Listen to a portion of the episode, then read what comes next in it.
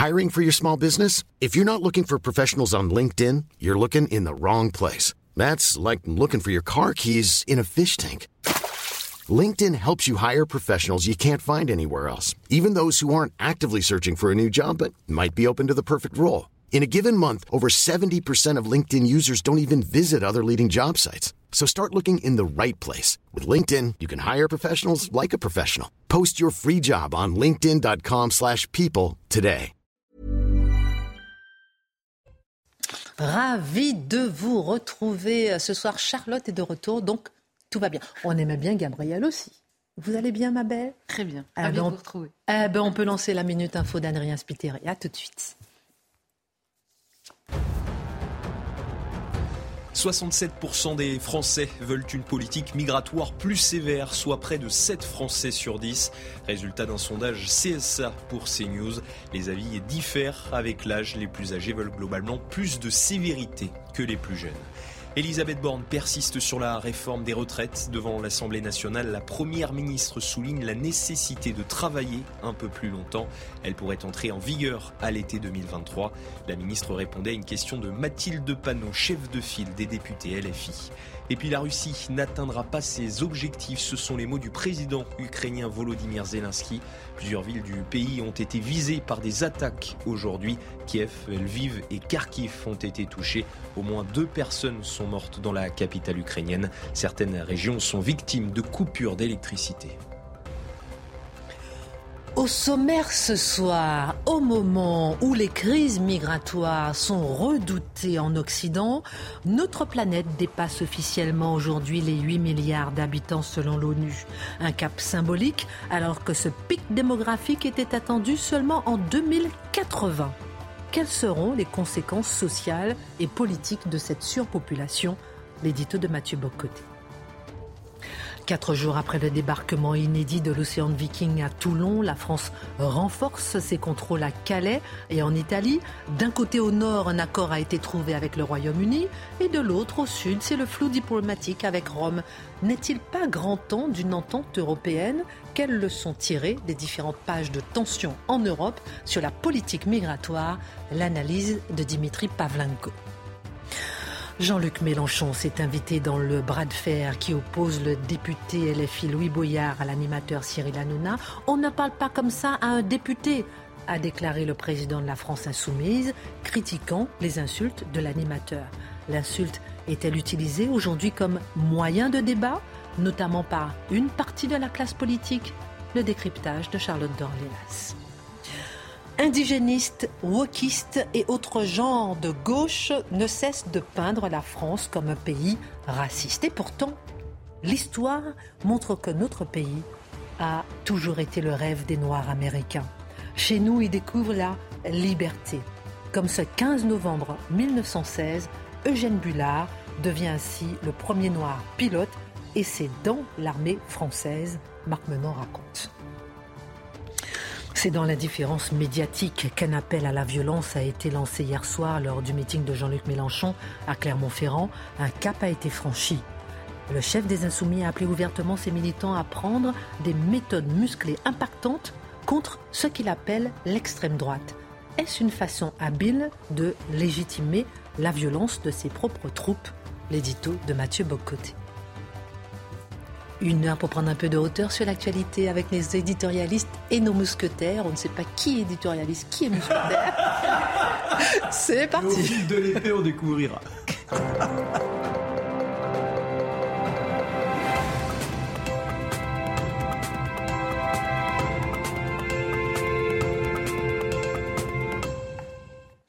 Où étiez-vous hier soir Non, non, ne répondez pas à ma question. Ne, ne répondez pas à ma question. Je, je- Si, répondez. je- je sais que je suis taquine. Comment allez-vous? Mais toujours bien. Dimitri, tout de rose vêtu, c'est-à-dire de stabilo rose vêtu.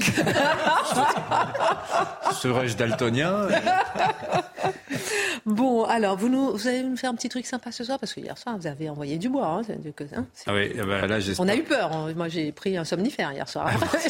Dimitri, Je suis pas sûr que je, vais voir- je vais vous, vous serez mieux, vous vous sentirez mieux après. Bon, d'accord, on va voir ça. Et lui aussi hier. Oh là là, et vous, oh là ce soir, c'est une émission exceptionnelle. Vous allez voir pourquoi. Déjà, tous les sujets sont forts. C'est un un événement symbolique, justement, fort, censé interpeller la conscience de l'humanité. Aujourd'hui, la planète a franchi le cap symbolique des 8 milliards d'habitants, mon cher Mathieu. C'est un mouvement euh, exponentiel qui ira seulement en s'accentuant, on le craint, on le sait d'ailleurs, on s'inquiète avec raison de la capacité de la Terre d'accueillir autant d'habitants et on se demande aussi quelles seront les conséquences sociales et politiques de cette surpopulation. Quel est votre regard? D'abord, quelques faits pour prendre conscience de ce dont nous parlons.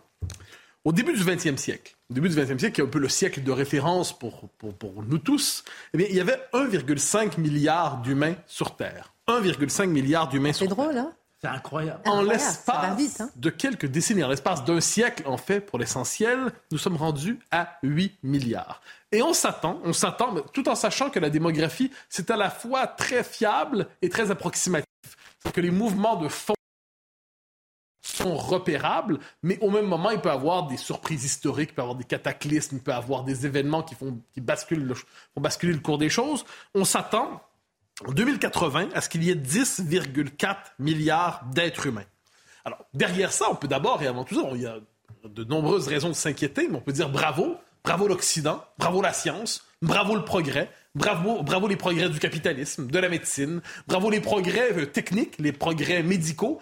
C'est une, une, réussite exceptionnelle que d'avoir été capable justement de permettre à l'humanité de s'étendre, de croître, de vivre plus longtemps. Donc il y a une dimension là-dedans qu'on ne peut que célébrer.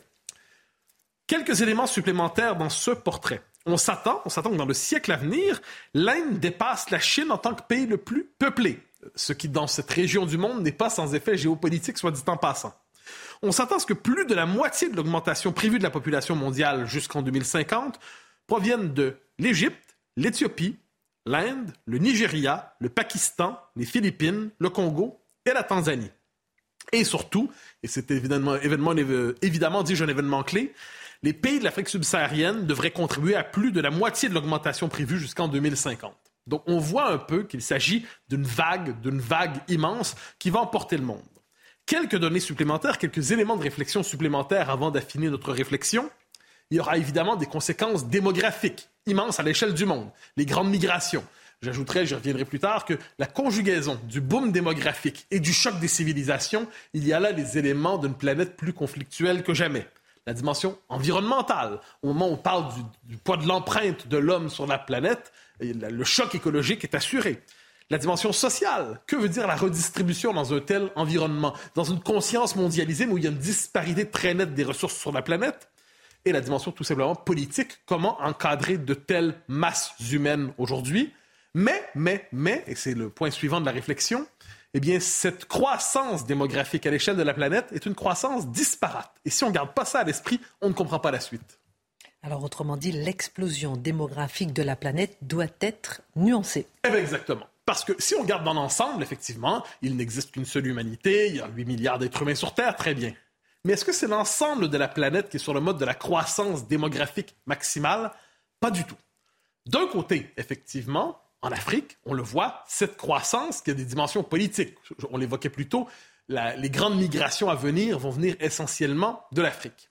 Mais si on se tourne vers le monde occidental, sommes-nous aujourd'hui en Occident devant une croissance démographique galopante qui ferait en sorte que nos sociétés ne sauraient plus comment contenir la natalité?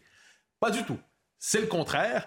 Les sociétés occidentales aujourd'hui peine à atteindre le taux de renouvellement euh, qui permet générationnel qui permettrait à une société de se maintenir. Et on a de plus en plus de sociétés, de peuples qui risquent au terme du siècle, sinon l'extinction démographique, à tout le moins une régression démographique telle qu'ils passeront en fait du stade de nation vivante avec un passé souvent glorieux, soit dit en passant, un présent prospère, mais il se peut qu'il s'agisse d'un avenir sous le signe de la régression de la folklorisation.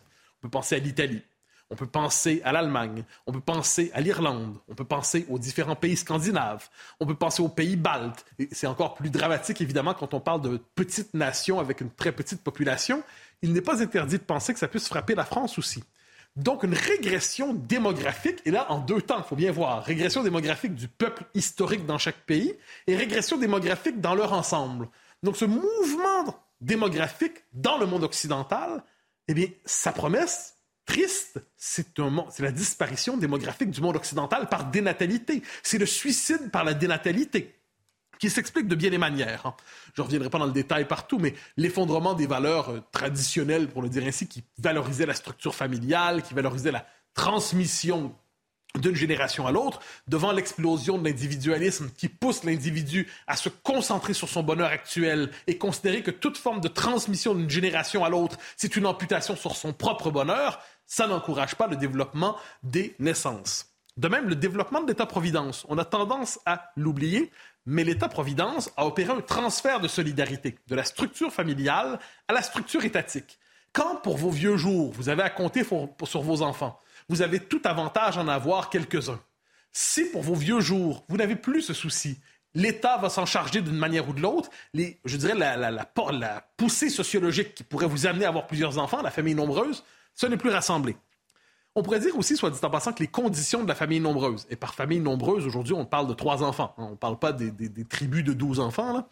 alors les conditions de la famille nombreuse sont de moins en moins rassemblées, parce qu'il y a cette espèce de la condition d'accès à la propriété, la possibilité de se développer dans un cadre stable des services publics qui permettraient d'avoir un minimum de confiance dans l'avenir, c'est plus rassemblé.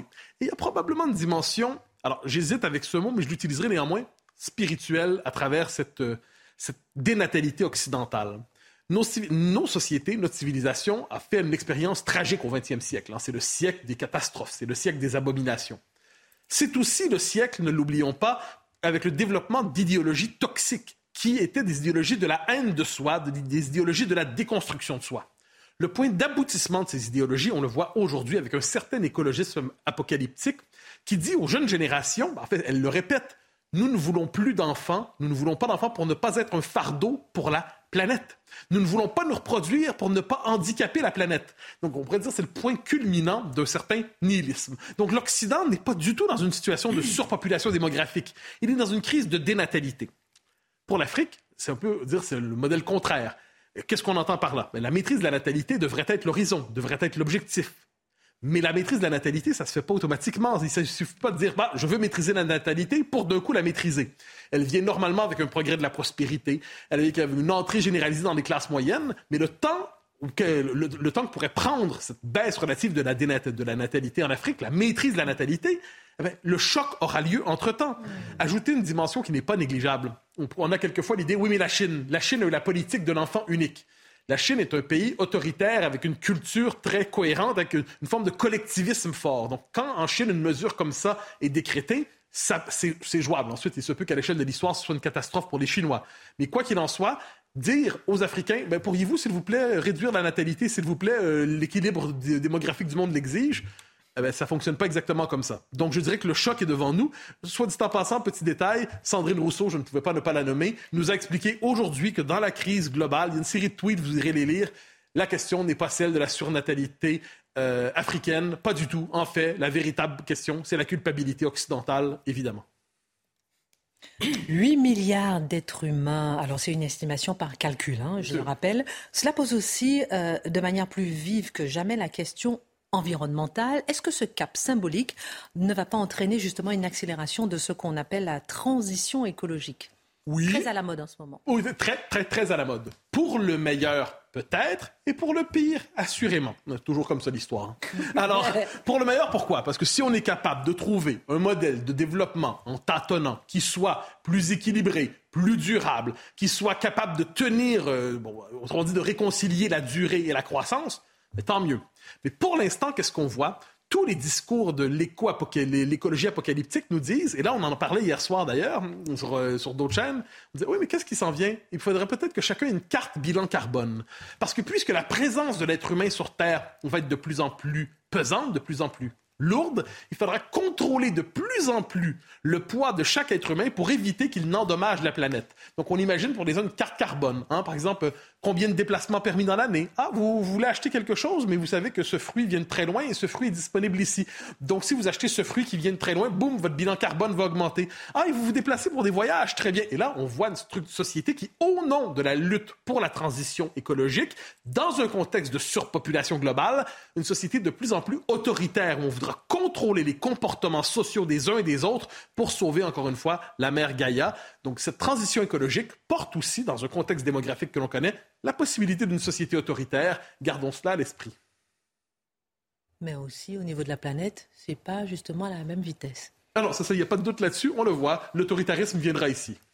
Merci, euh, mon cher Mathieu. Dans un instant, vous allez nous parler de, de l'appel à la violence de Jean-Luc Mélenchon contre l'extrême droite ce qu'il appelle l'extrême droite. On en parle dans un instant, c'est assez intéressant parce que c'est dans un certain silence médiatique et nous, on s'intéresse à tout ce qu'on ne dit pas. Dimitri, quatre jours après l'accostage inédit de l'océan Viking à Toulon. Le gouvernement a annoncé qu'au moins 44 des 234 rescapés seront expulsés vers leur pays d'origine. Mais quelles leçons tirer au niveau européen hmm. C'est la question qu'on va se poser. Les relations entre Paris et Rome sont au plus bas. En signe de défiance, la France a rétabli en urgence des contrôles à la frontière. On demande aussi à l'Europe de se prononcer très rapidement sur les suites à donner euh, hmm. à l'affaire, les suites à donner à l'affaire. Alors autrement dit, comment sanctionner en réalité l'Italie? Bah voilà, en fait, ça résume euh, pas mal de choses sur la politique migratoire européenne. D'abord, donc c'est la et faute. Je, et je rappelle, pardon, parce que j'ai oublié de le dire tout à l'heure, qu'on fera un tour de table dans un instant sur cette politique migratoire. Faut-il un référendum? Je vous poserai la hmm. question en deuxième partie. Voilà, donc notre politique migratoire aujourd'hui, c'est de dire que c'est la faute à l'Italie. Bah oui, on lui en veut beaucoup d'avoir refusé à l'Ocean Viking d'avoir euh, avalé trois couleuvres, trois bateaux humanitaires hein, qui ont débarqué, et d'avoir refusé de gober la quatrième, c'est-à-dire l'Ocean Viking, sachant qu'au total, les Italiens nous ont quand même rappelé ce chiffre. Hein. ils ont vu débarquer sur leur côte 90 000 migrants depuis janvier, mais apparemment ça compte pas face à l'offense qui a été faite à la France de l'obliger de recevoir donc le bateau euh, à Toulon. Alors, ce que demande la France à l'Europe, c'est quoi très concrètement hein, Les fameuses suites à donner dont vous avez parlé? Oui. En fait, c'est que en fait, la France dit on a conclu un accord de relocalisation pour, sur ces 90 000 migrants arrivés en, Italie, en prendre 8 000 et les ventiler, les dispatcher dans toute l'Union européenne. Et donc Gérald Darmanin dit on va casser cet accord pour punir les Italiens. Donc vous voyez, en fait, ce qui est formidable, c'est que pour 230 réfugiés accueillis, qui vont être ventilés dans l'Union européenne, et ceux de l'Ocean Viking, on va en refuser 3500. Et tout ça au nom de la solidarité européenne bafouée. C'est quand même, vous goûtez l'ironie quand même de cette histoire. C'est quand même génial. Et alors, au moment où on se brouille avec l'Italie, par ailleurs, vous avez vu qu'on trouve un accord avec les Britanniques euh, pour lutter contre les traversées euh, dans la Manche. Euh, alors, donc on se brouille avec un partenaire européen pour se rabibocher avec un autre qui a quitté l'Union européenne. Encore quelque chose d'assez ironique, je trouve. Donc moi, je me demande s'il n'y a pas quelque chose un peu du syndrome de Stockholm là-dedans, dans cette histoire-là. Le syndrome de Stockholm, vous savez, c'est quand le, un otage se met à adopter le point de vue de son geôlier. Donc voilà, maintenant qu'on a les Italiens, on comprend mieux ce qu'on fait vivre aux Anglais. Et donc on a envie d'être pour eux de bons gardes-côtes qui bloquent bien les illégaux, comme on aimerait que l'Italie le fasse, sans se plaindre au passage. Voilà. Et tant pis si dans cette histoire, la France euh, prend la position humiliante quand même de sous-traitante vis-à-vis de Londres. Donc rien que sur les événements des quatre derniers jours, il y a quand même de quoi euh, sourire. Quelle première leçon euh, peut-on tirer, Dimitri, de cette séquence migratoire justement autour de l'océan Viking? Alors d'abord une impression, moi j'ai eu un peu l'impression de revivre 2015, la grande crise migratoire, enfin celle la crise de l'accueil comme certains l'ont appelé, le pic migratoire en moins. C'est-à-dire qu'en fait on est sur une moyenne. Hein. Euh, il n'y a pas plus de migrants euh, statistiquement cette année qu'il n'y en a eu en moyenne sur les dix dernières années. Voilà. En revanche, on retrouve tout à fait la confusion, l'impréparation qui nous a sauté aux yeux, qui nous a éclaboussé en 2015, où à l'époque on était pris au dépourvu. Hmm. Aujourd'hui, on n'a pas cette excuse. Mais en fait, ce qui est intéressant, c'est de voir que l'impréparation, c'est devenu le mode de gestion. Et en fait, c'est très pratique. Ça a des avantages. Ça permet toutes les mises en scène. Donc, par exemple, en 2018, euh, la crise de l'Aquarius, ça a permis à Emmanuel Macron d'afficher sa fermeté. Par deux fois, il refuse le bateau. Là, au contraire, il y avait besoin d'affirmer une forme d'humanité après l'affaire Grégoire de Fournas, donc on accueille le chêne viking. Vous voyez la souplesse que ça autorise de fait de ne pas avoir de politique migratoire un peu carrée. Et au passage, ça nous permet de punir les Italiens qui votent mal. Bah oui, ils ont, ils ont, ils ont élu des fascistes. Maintenant, j'ai vu qu'à la France Insoumise, on n'appelle plus les Italiens, les Italiens, on les appelle les fascistes. Formidable. Alors l'inconvénient de tout ça, c'est qu'on ne tranche pas entre les deux lignes, les deux extrémités du spectre autour de cette question migratoire. C'est soit on fait l'Europe forteresse, l'Europe fermée, soit on fait l'Europe ouverte cette Europe qui fédère donc les humanitaires, hein, qui nous disent sans arrêt, on en avait parlé hier avec Mathieu, mais s'il y a des passeurs, c'est parce qu'il y a des frontières, donc abolissons les frontières, c'est logique. Et aussi les, les, pragmatiques qui trouvent un peu bête, si vous voulez, de laisser se noyer de la bonne chair à retraite, parce que finalement c'est ça l'objectif du migrant qui vient travailler. Pour ceux, qui, beaucoup de gens qui considèrent les libéraux notamment, qui disent laissons-les venir parce que ces gens-là, vont travailler pour payer nos retraites quand nous serons vieux et que nous serons insuffisamment nombreux pour euh, financer toutes ces cotisations. La chair à retraite, l'expression je la trouve assez forte, mais ça, dit oh bien ce que c'est. Voilà, donc ça c'est la première leçon, c'est qu'on ne veut pas penser l'immigration, on ne veut pas bâtir une politique qui marquerait en fait une prise de position, parce que moralement, ça suppose déjà un certain courage, ça suppose une certaine constance, on se priverait de cette souplesse Hein, dont on a besoin au gré des événements politiques. Euh, seulement, ça n'est pas sans conséquence politique. La conséquence politique, c'est quoi? C'est que les gens voient qu'aujourd'hui, l'immigration, c'est le fait accompli. C'est le fait accompli, c'est que le migrant illégal vient s'installer en France ou en, en, Europe sans demander la permission. Il monte sur un bateau, il se saborde volontairement, il se fait repêcher par des humanitaires qui vont avoir cette communication bruyante en direction des États. Vous n'avez pas de cœur, il faut que vous les preniez. Voilà. Et ça, c'est leur laisser passer, c'est le ticket d'entrée pour l'Europe. Voilà. Donc tricher, c'est gagner. C'est ça la grande leçon de cette histoire de l'Ocean Viking. Et à la loterie européenne, il se trouve que la meilleure table pour jouer, pour gagner, bah, c'est la France. C'est là que vous avez le plus de chances d'obtenir l'asile. Par rapport à l'Allemagne, si vous êtes albanais, vous avez 10 à 12 fois plus de chances d'avoir les papiers en France qu'en Allemagne. Ça se passe de commentaires. Alors, en plus, regardez ce qui s'est passé à Gien depuis hier. Gien, Presqu'île, donc c'est là où sont nos 230 euh, migrants de l'Ocean Viking. Depuis hier, ils passent un à un devant le JLD, le juge des libertés de la détention, parce que comme ils sont retenus à leur corps défendant depuis 96 euh, heures, la loi impose qu'ils soient présentés à un juge. Eh bien, il y en a quatre qui ont été libérés pour vice de procédure.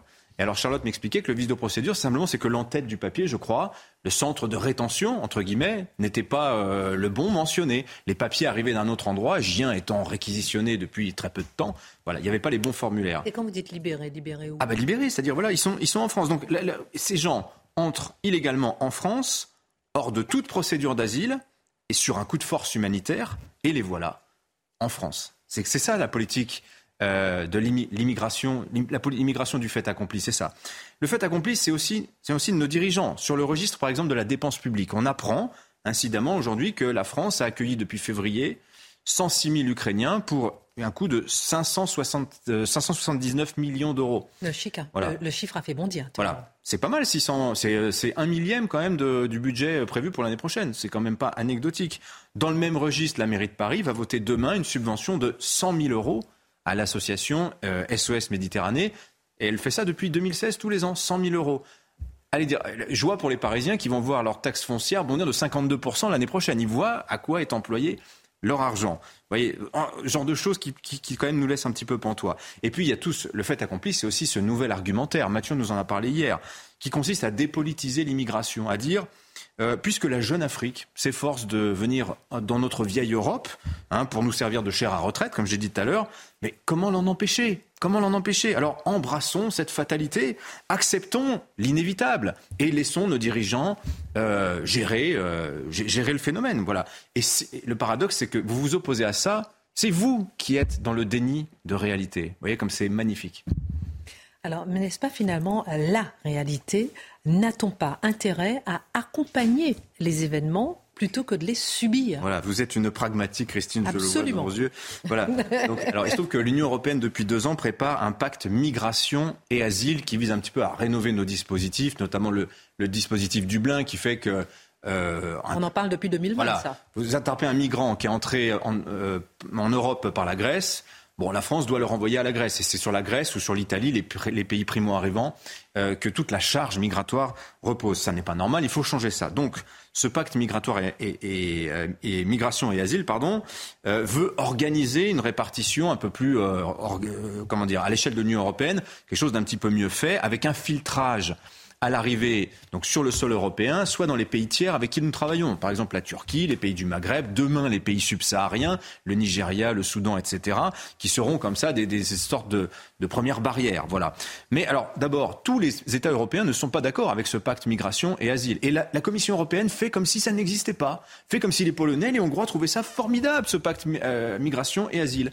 Et parmi les États qui veulent ce pacte, alors le problème, c'est que là, on n'a pas forcément consulté les populations. Vous a-t-on demandé votre avis sur ce pacte migration et asile?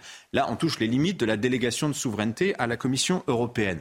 Donc quelques remarques pour finir. D'abord, l'Europe ne peut pas faire l'économie d'un débat sur l'immigration. Ça suffit de dire que ce n'est pas un sujet politique. Ça suffit de dire que c'est une fatalité. Ça n'est pas le cas. On ne peut pas être la forteresse qui donne envie à toute l'Afrique sans, soit on lui en donne l'accès, soit en tout cas on organise les choses. On ne peut pas faire comme s'il n'y avait pas 40% des adultes d'un continent d'un milliard 300 millions d'habitants qui, ne voulaient pas venir en Europe. C'est ça la réalité aujourd'hui. Voilà. Donc pourquoi on fait envie? Regardons ce qui se passe chez nous. L'AME, vous prenez l'aide médicale d'État, donc droit à des soins gratuits pour des, euh, des, des gens en situation irrégulière en France. Les Américains regardent ça, ils hallucinent complètement. Comment gèrent-ils les Américains, leur immigration illégale, pas d'aide sociale. Seuls ceux qui réussissent le mieux restent. Les autres s'en vont et reviendront. Ils retenteront leur chance. Mais voyez, ça, ça suppose une vraie réflexion sur notre modèle social et notre attractivité. C'est exactement ce que dit Gérald Darmanin aux Anglais dans La Voix du Nord ce matin. Il leur dit euh, Vous devez rendre votre territoire moins attractif. Eh bien, prenons ce conseil pour nous-mêmes. Enfin, dernière réflexion. Historiquement, l'Europe a eu sa soupape migratoire. Ça a été les États-Unis au XIXe siècle. Est-ce qu'on peut dire à l'Afrique qu'elle n'a pas le droit d'avoir la même. Sans doute parce que le monde aujourd'hui peut être plus fermé. En tout cas des arguments qu'on peut opposer à la situation. Merci beaucoup Dimitri. Faut-il un référendum sur la politique migratoire? On en parle dans un instant. On marque une pause. Faut-il un référendum sur la politique migratoire? On en parle dans un instant. On fera un tour de table. On fait d'abord la virgule info avec Adrien Spiteri. La justice belge refuse à nouveau d'extrader l'imam Iqwisen vers la France. Information CNews. La cour d'appel de Mons a rendu sa décision aujourd'hui. Elle estime que les faits à la base du mandat d'arrêt européen ne sont pas constitutifs d'une infraction en droit belge. L'Ukraine riposte après les frappes russes. Deux personnes ont été tuées dans des tirs dans la région russe de Belgorod. Quelques heures plus tôt, plusieurs villes d'Ukraine ont été la cible d'attaques russes. 7 millions de foyers sont privés d'électricité. Kiev, Lviv et Kharkiv ont notamment été touchés. Au moins deux personnes sont mortes dans la capitale.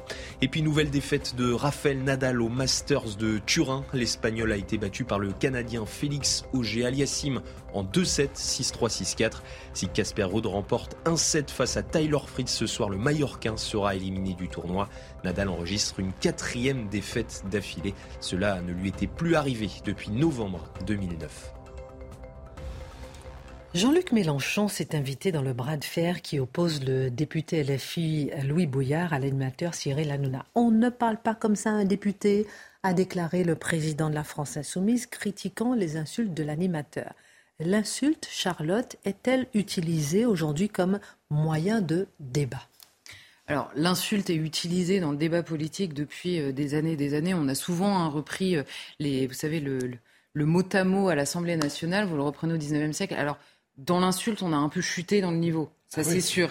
Mais il se trouve que même là, on a chuté. On est boy scout. Mais je veux dire, c'est par rapport, par rapport au reste du niveau de l'époque, c'est assez, ça correspond assez dans les noms d'oiseaux qui sont envoyés euh, de part et d'autre de l'Assemblée. En revanche, ce qui est intéressant dans cette histoire, c'est que à la France insoumise, alors là, il y a une, une, une constante dans l'insulte, alors pas, pas forcément que aux députés, hein, donc tous les gens qu'on croise de manière générale, euh, qui est assez euh, qui est assez récurrente, on va dire, d'une part.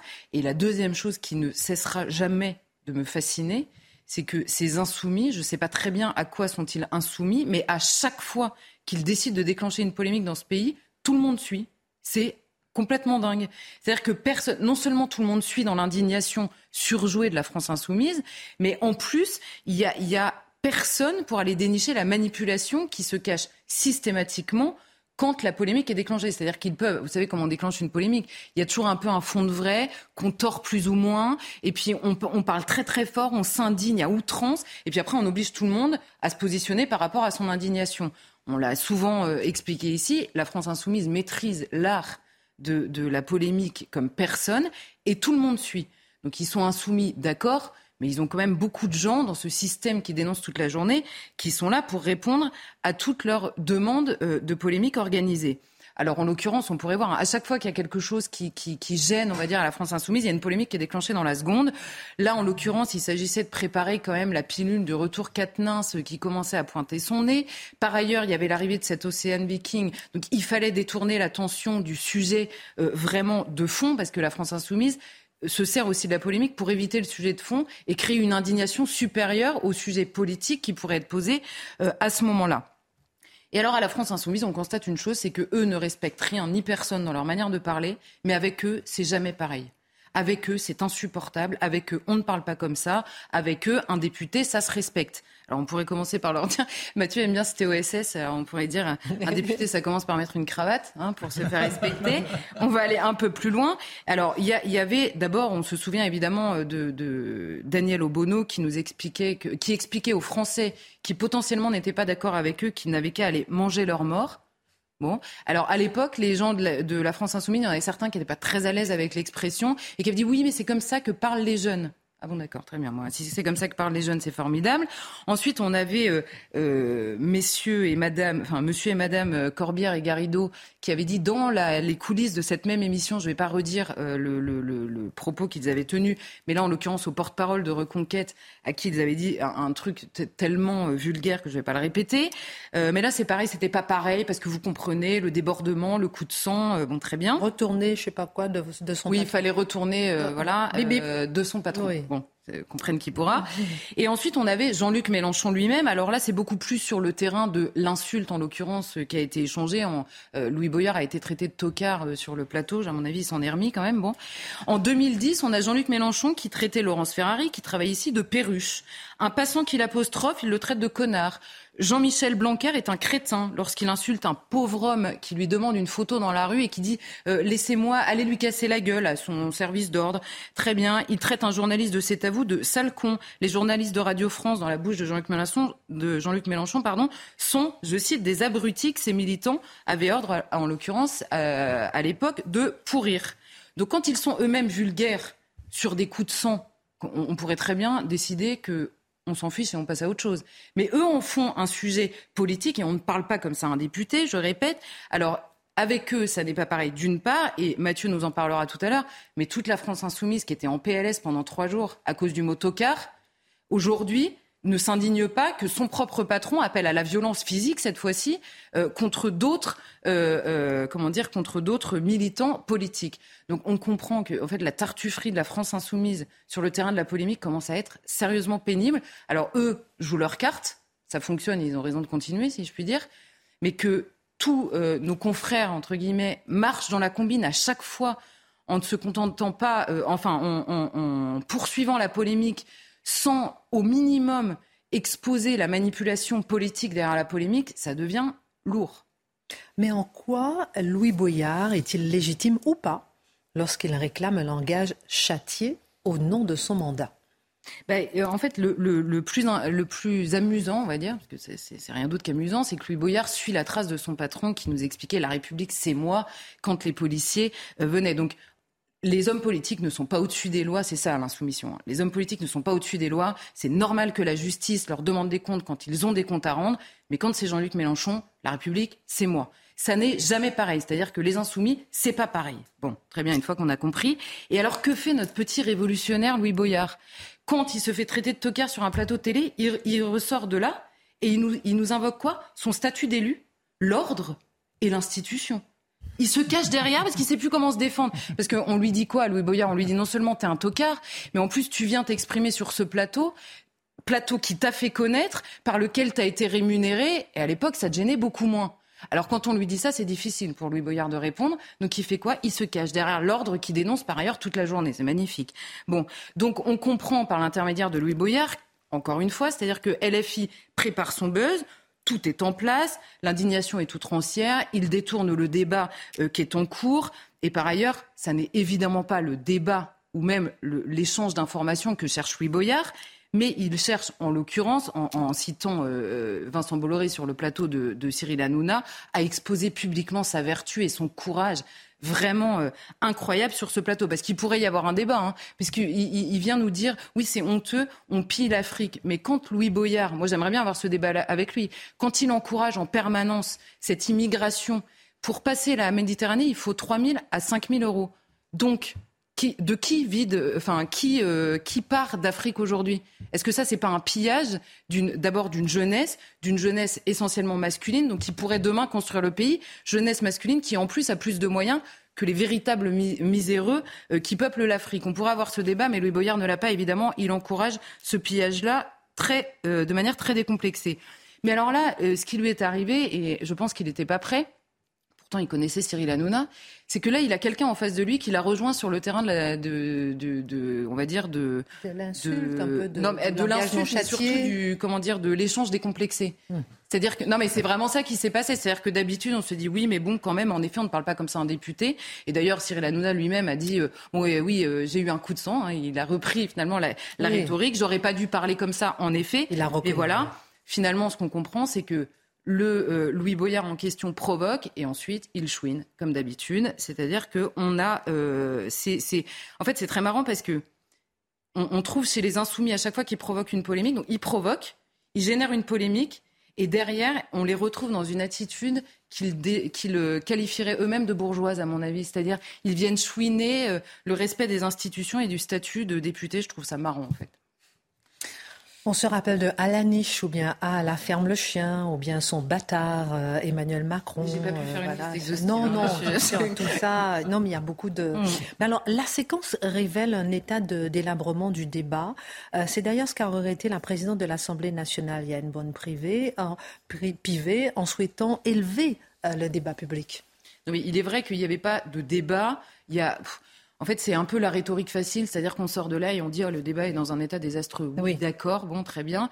Euh, c'est pas en l'occurrence l'échange de trois mots entre Louis Boyard et Cyril Hanouna qui euh, euh, qui révèle quoi que ce soit de l'état de ce débat. En revanche, ce qui m'a intéressé dans l'intervention d'Yael Braun-Pivet, c'est qu'elle est présidente de l'Assemblée nationale et que si vraiment elle veut sauver le débat, il y a quelque chose qui s'est passé assez récemment, encore à l'initiative de la France insoumise, qui me paraît un peu plus dangereux pour le débat démocratique. Je veux parler de l'affaire Grégoire de Fournas. Parce que Yael Braun-Pivet, qu'est-ce qu'elle a fait? Sur décision de la France insoumise, encore une fois, qui a généré une, polémique, obligeant tout le monde à se positionner. Alors là, elle a utilisé les outils institutionnels de l'Assemblée, après avoir tordu ou, euh, euh, comment dire, ou euh, réduit les propos ou détourner les propos du député, ce que tout le monde avait compris au moment où euh, le bureau de l'Assemblée s'est réuni, pour le sanctionner et l'exclure. Alors là, ça me paraît beaucoup plus dangereux pour le débat qu'un député puisse être exclu de l'Assemblée pour quelque chose qu'on a cru qu'il avait dit, qu'en fait il n'a pas dit, mais que quand même il a un peu pensé. Alors là, le débat est rendu impossible. Et c'est autrement plus grave qu'un échange de trois mots euh, qui, en effet, ne devrait pas être échangé ni sur un plateau de télévision, ni entre un député et un journaliste mais ça n'était pas plus grave que ça à ce moment-là. Donc que LFI soit incohérent, provocateur et de mauvaise foi, ça les regarde et ça regarde leurs électeurs. En revanche, que cette manipulation ne soit jamais euh, mise au grand jour euh, devient euh, problématique. Merci pour votre regard, Charlotte. Dans un instant, on fait un tour de table. J'aime bien les petits sourires. je sais que tout le monde a envie de discuter, mais on va parler tout à l'heure de faut-il un référendum sur la politique migratoire euh, euh, à propos de ce qui se passe en ce moment? On en parle dans un instant, juste après vous. Indigénistes, wokistes, autres gens de gauche ne cessent de peindre la France comme un pays raciste. Et ce qui est intéressant, c'est de voir quand même que l'histoire nous montre que notre pays a toujours été le rêve de Noirs américains. Vous allez nous parler euh, de, par exemple, Eugène Bullard, qui ce 15 novembre 1916 devient le premier noir pilote, et c'est dans l'armée française. Oui, alors Bullard, au départ, euh, ses grands-parents étaient esclaves en Martinique. Alors c'est pas son nom Bullard parce que ça viendrait d'une consonance française. Non, non, non, c'est l'endroit où il vit aux États-Unis, la terre où son père besogne.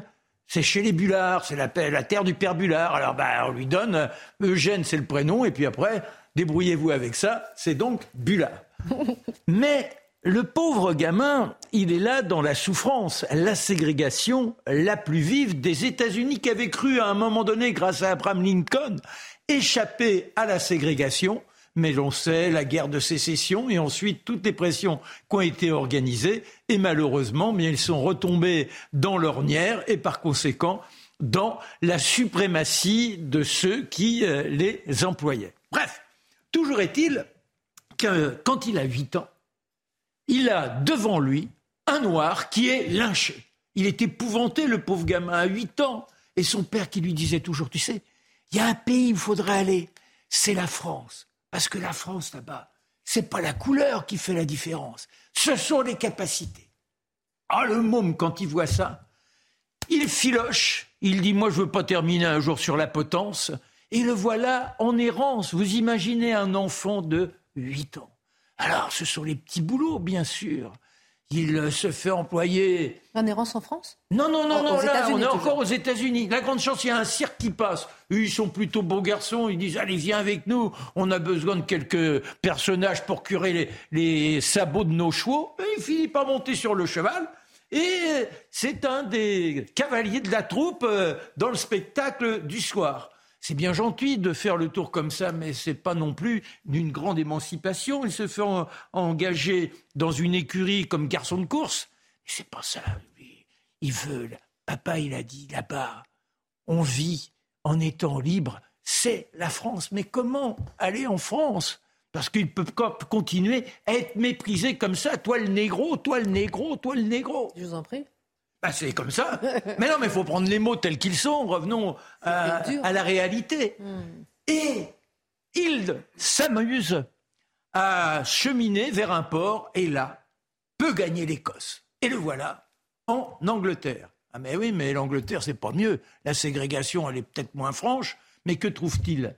Eh bien, comme emploi, cible dans une foire. C'est-à-dire qu'on est là, vous tirez sur le... Pardonnez-moi, je vais reprendre des mots de l'époque, vous tirez sur le bambou là. Hmm. Et voilà comment il existe. Alors, il prend des cours de boxe, parce que de temps en temps, il y en a qui l'insultent, et il est prêt à riposter, et il a un bon petit coup de poing. Alors, euh, on le retient pour un combat à l'Élysée-Montmartre. La France, enfin la France. Et quand il se retrouve, après avoir gagné le combat, qu'il est adulé, qu'on lui dit monsieur, eh oui, c'est vraiment la terre merveille, il se pense déjà français, puis la guerre. Alors là. C'est un migrant qui se pensait français. Oui, mais en vivant de telle façon qu'il faut mériter le titre de français. Il y a la guerre, il s'engage dans la Légion étrangère avec Blaise de Sandrars qui perdra un bras. Il sera à ses côtés le jour où il sera blessé. La bataille de la Somme, la bataille de la Morne. Et à Verdun, il s'effondre, la cuisse à moitié éclatée. On est obligé de le retirer.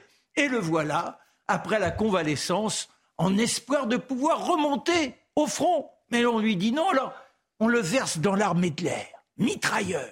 Ah mais il les voit voler les avions. Et lui, ce qui l'intéresse, ce serait de pouvoir être pilote. Eh bien, on lui donne cette possibilité. Et en ce 16, en ce 15 novembre 1916, il obtient son brevet. Si je vous racontais la vie de ce garçon, elle est exceptionnelle. Il obtient deux médailles et le général de Gaulle lui remettra la Légion d'honneur, chevalier même de la Légion d'honneur. Il dira, c'est un héros français. Néanmoins, il est blessé une deuxième fois, c'est après, dans la Deuxième Guerre mondiale. Il est évacué et retourne dans son pays. Et là, eh bien, c'est à nouveau les petits boulots, garçon d'ascenseur, et il est dans la misère la plus totale. Un petit mot quand même pour bien montrer que les Noirs font rêver. C'est Bessie Coleman. Elle, c'est une femme. Même chose, descendante d'esclaves, elle a rien. Son frère, un jour, lui parle de la guerre. Quelle année? Bien, on est toujours dans ces années-là. Elle a été manucure, la pauvre gamine. Elle allait voir une bibliothèque ambulante pour apprendre la langue. Et elle finit par venir en France avec l'aide d'un rédacteur en chef du Chicago Defender. Et en France, à l'école du Crotoy, chez les frères Caudron, en 1921, elle passe au brevet de pilote.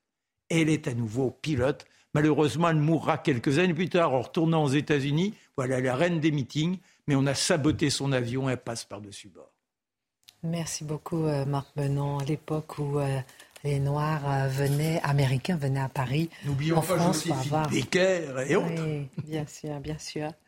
Merci beaucoup. Alors maintenant, juste avant la dernière partie avec vous, euh, sur cet appel à la violence en fait euh, de Jean-Luc Mélenchon hier soir lors d'un meeting, un petit tour de table pour remonter un peu sur votre édito, mon cher Dimitri, en feu, où vous nous aviez dit un peu qu'il faudrait effectivement peut-être questionner les Français sur la politique migratoire. Est-ce que selon vous, il faut un référendum sur la politique migratoire. On n'interroge jamais les Français. On a vu qu'en Hongrie, il y a eu euh, un référendum. En Suisse, il y a eu un référendum. Pourquoi n'y en a-t-il pas un en France? Mathieu? Ensuite, Dimitri? Il y a une question de base là-dedans, c'est que le référendum est l'ultime source de légitimité pour être capable de casser des institutions qui considèrent qu'il n'y a pas de débat à avoir sur l'immigration. Et on le voit, donc on, le droit européen, les engagements internationaux, il y a toujours mille et une raisons pour expliquer qu'on ne peut rien faire. Le référendum demeure l'arme nucléaire sur le plan juridique et politique qui permet de changer le système de règles et de poser un nouveau système dans lequel on peut prendre les décisions nécessaires pour contenir l'immigration massive. Donc on en revient à cette formule toute simple. Le référendum permet de redonner du pouvoir au pouvoir parce que pour l'instant, le pouvoir est une coquille vide. Ces derniers restes de pouvoir, ils les utilisent pour culpabiliser ceux qui critiquent l'immigration massive. Ce qui est intéressant de voir, c'est qu'il y a un sondage, et on va le voir, 67% des Français veulent une politique migratoire plus sévère. Un sondage CSA pour CNews euh, aujourd'hui, dévoilé donc euh, aujourd'hui, mardi 15 novembre. Euh, Dimitri, est-ce que ça fait peur en fait finalement pour faire un référendum ou bien selon vous il faut quand même oser le référendum? Alors, j'arrive à vous dire, la question elle serait très vite répondue, je pense. Hein. Mais le problème étant dans le référendum, quelle question vous posez? Qu'est-ce que vous posez comme question aux gens sur euh, une question aussi complexe, on l'a vu, euh, où en fait la réponse euh, référendaire qui est par exemple trouvée par les Italiens, bah, c'est de porter au pouvoir des gens comme Giorgia Meloni qui font campagne sur ce thème-là, sur le thème de la fermeté migratoire, mais qui, une fois arrivés au pouvoir, se font punir à la première incartade, à la première occasion.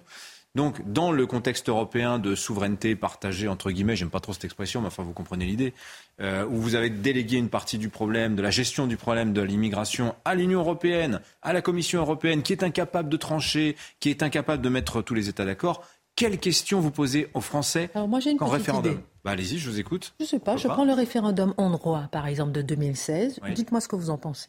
Voulez-vous que l'Union européenne puisse prescrire l'installation obligatoire en Hongrie de citoyens non hongrois sans l'approbation de l'Assemblée nationale. Et vous voyez, 98% de non. Alors ça n'a pas été retenu parce qu'il y a eu un petit problème. sur l'Union européenne que posent les Hongrois.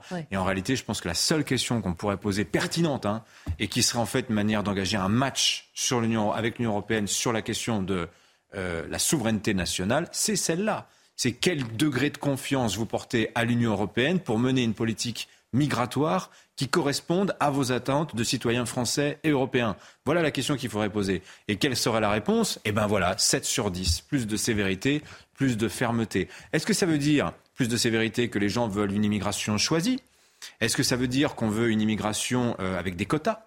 Est-ce que ça veut dire qu'on veut une Europe forteresse? Voilà, C'est ça les questions en fait qui sont derrière. Après, il y a des questions de degré, mais la question centrale, c'est d'abord quels sont les moyens aujourd'hui qui, restent à notre disposition en tant qu'État pour avoir une politique migratoire au-delà du coup de force qu'on voit là sur le Ocean Viking?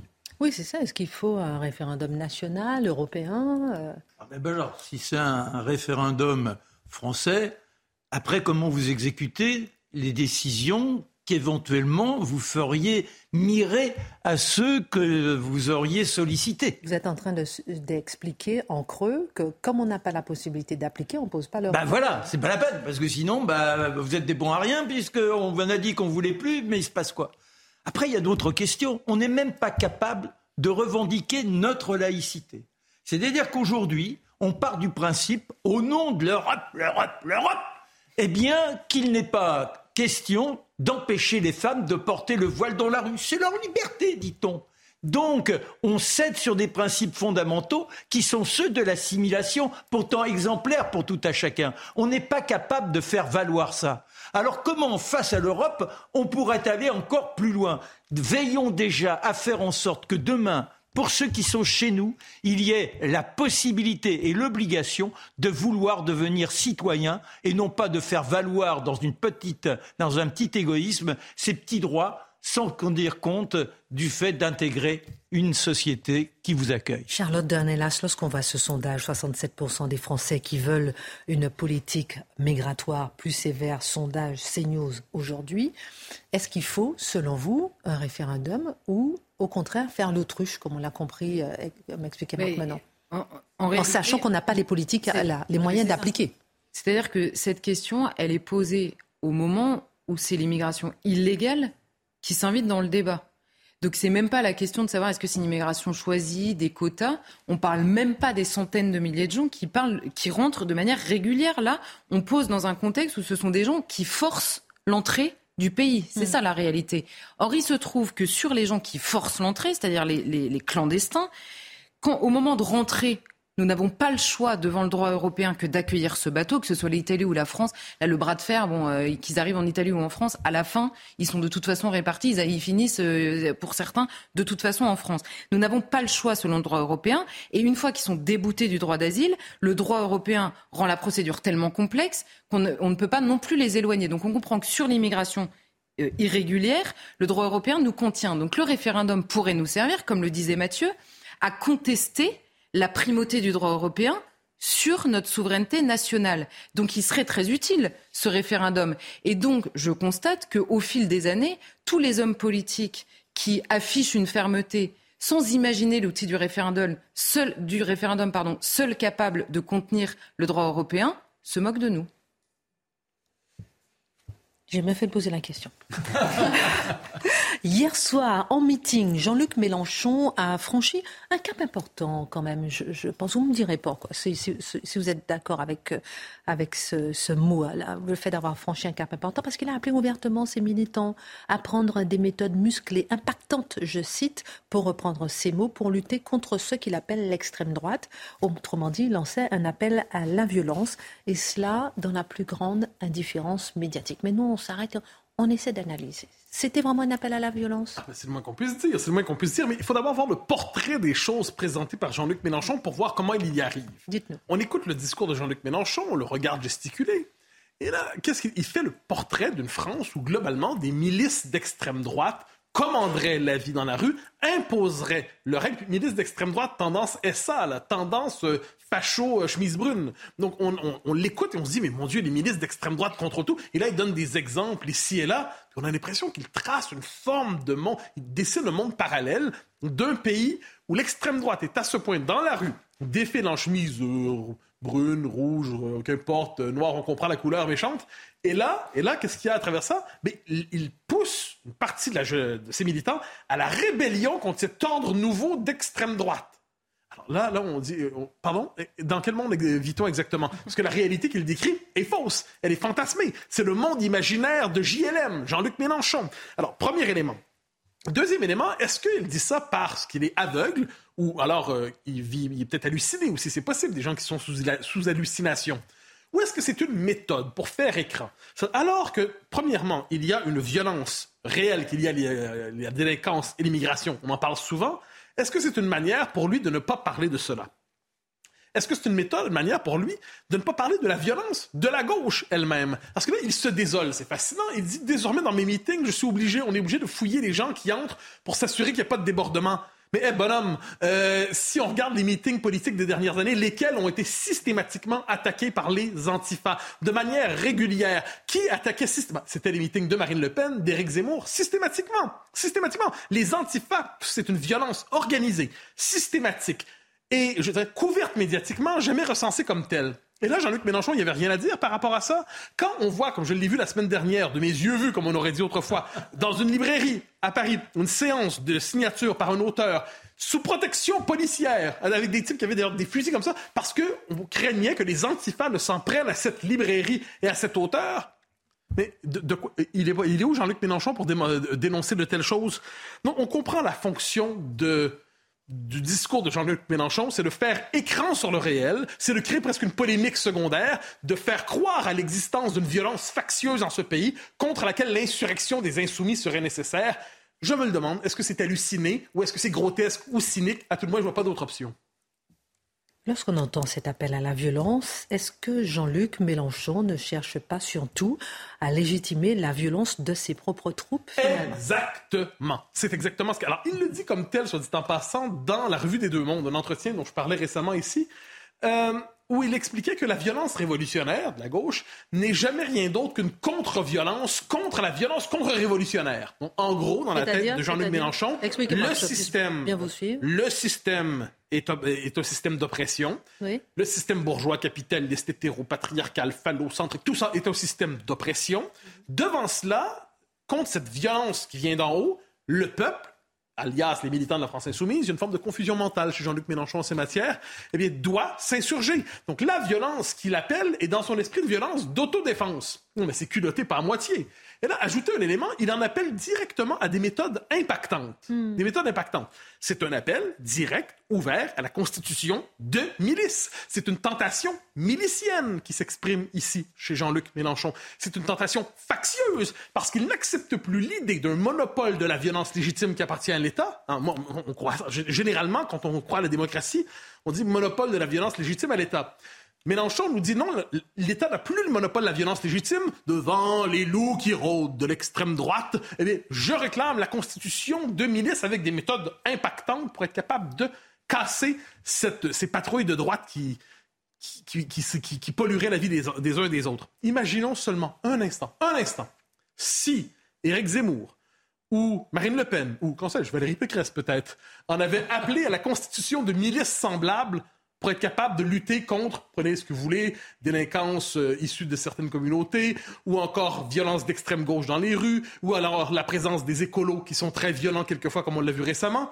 Mais imaginez la réaction. Eh bien là, zéro, niet, nada. On n'a rien entendu, on en parle ici, c'est tout.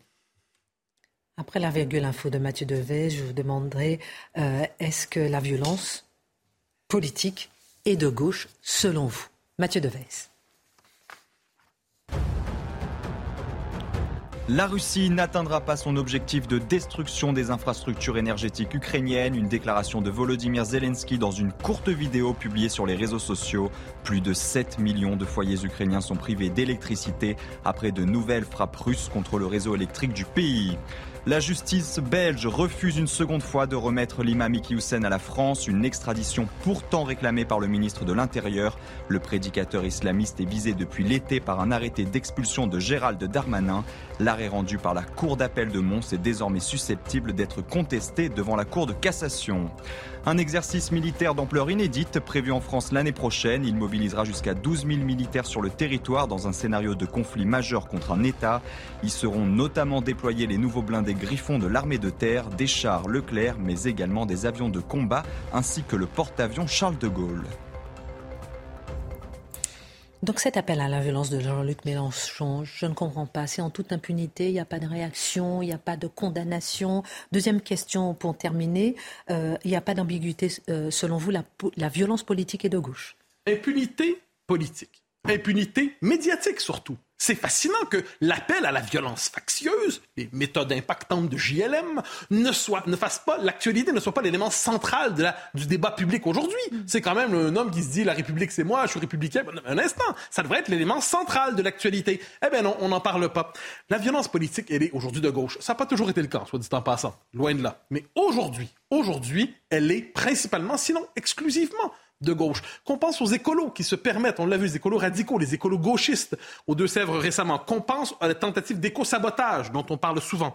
Qu'on pense des antifas ne l'oublions pas, qu'on pense aux excuses par rapport à la violence des banlieues souvent. Donc, mais il y a à travers tout ça une forme de silence, de silence, je ne dirais pas organisé, mais de silence complaisant, de silence cajoleur. Parce que Jean-Luc Mélenchon, c'est quand même le chouchou de la classe politico-médiatique. C'est celui qu'on aime, c'est l'espèce de révolutionnaire tonton qu'on aime bien parce qu'il parle bien. Mais dans les faits, qu'est-ce qu'il fait? Il en appelle ouvertement à la violence mais on n'en parle nulle part. On en parle peut-être ici ce soir. Peut-être est-ce une des raisons pour lesquelles certains souhaitent désespérément finir avec quelques paroles libres qui s'expriment ici et là sur cette chaîne. Je suis, on est quand même quelques-uns à, à oser défier ce politiquement correct. Parce que si on n'en parlait pas, finalement, on n'en parlerait nulle part. Il pourrait continuer à en appeler à la violence sans même se le faire dire tonton révolutionnaire qu'on aime bien. Merci beaucoup Mathieu. Merci Dimitri, Charlotte, Marc. Excellente suite du programme. N'oubliez pas toutes les émissions sur cnews.fr. 15 à 20 millions de visiteurs par mois. Et tout de suite Pascal Pro.